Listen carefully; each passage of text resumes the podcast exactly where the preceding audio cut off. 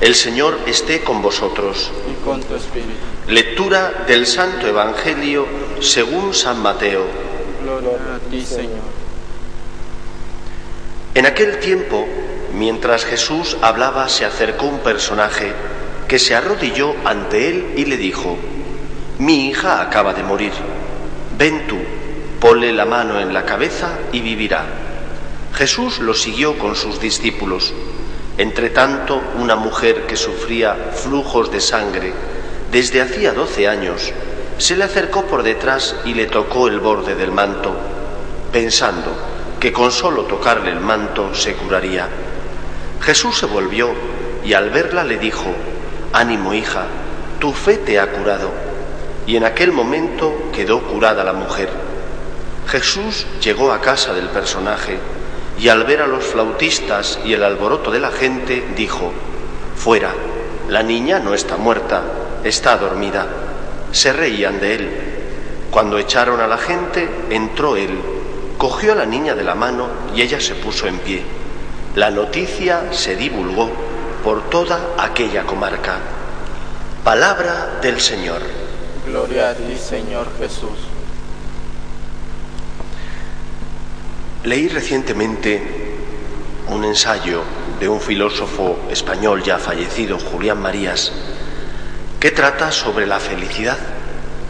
Y su tesis principal, la tesis de este ensayo, es que la felicidad depende en gran medida del proyecto vital de la persona, que ciertamente hay circunstancias que le hacen más difícil o más fácil llegar a obtener esa felicidad, pero que en gran parte la misma depende de ese proyecto inicial que cada uno de nosotros tiene. Hemos escuchado en el Evangelio cómo la mujer que sufría flujos de sangre, confiada en que con solo tocar el manto de Cristo se curaría, se acerca por detrás y le toca a Jesús. Y efectivamente se cura. Y Jesús le dice, hija, tu fe te ha curado. Nos, cada uno de nosotros se conoce a sí mismo y sabe cuáles son sus caídas, sus debilidades, y por lo tanto, ante nosotros no podemos escondernos, conocemos nuestras miserias. Tenemos que acercarnos a Cristo como hizo esta mujer para tocar la gracia del Señor, tocar su misericordia y encontrar en Él esperanza y consuelo ante nuestras miserias. ¿Cuál es nuestro proyecto vital?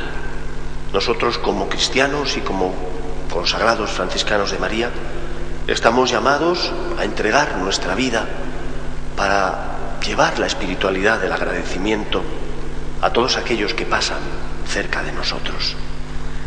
Y si somos fieles a esa vocación, a esa llamada, la de llevar el agradecimiento, la gratitud, la de enseñar a las personas a no ver solo los problemas que tienen, sino también a ser justos con Dios, dando gracias por tantos dones como han recibido, dando gracias por todos esos talentos que el Señor ha invertido.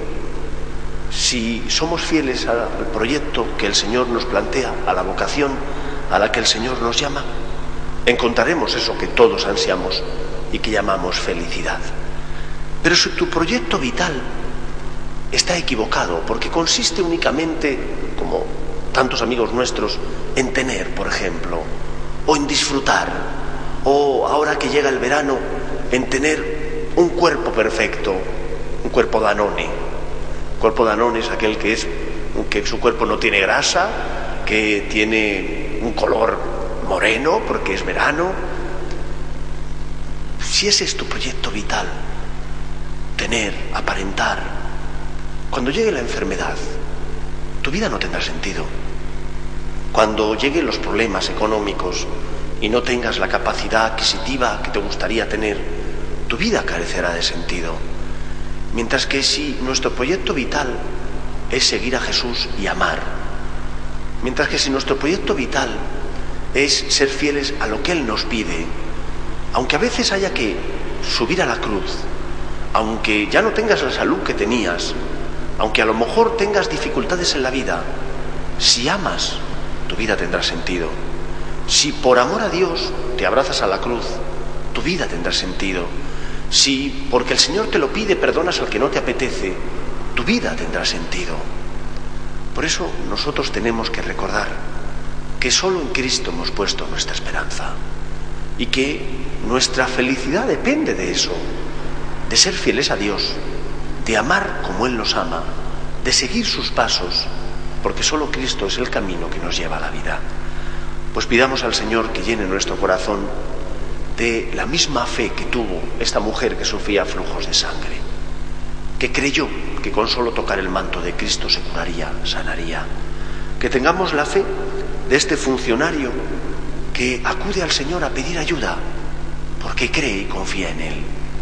Cuando hayamos caído, cuando tengamos dificultades, cuando nos cueste creer en el proyecto que el Señor nos plantea, en el camino que el Señor nos dice que tenemos que seguir, fiémonos de Él, creyendo que solo Cristo, como le dijo Pedro, tiene palabras de vida eterna. Pues que el Señor nos bendiga. Nos ponemos en pie.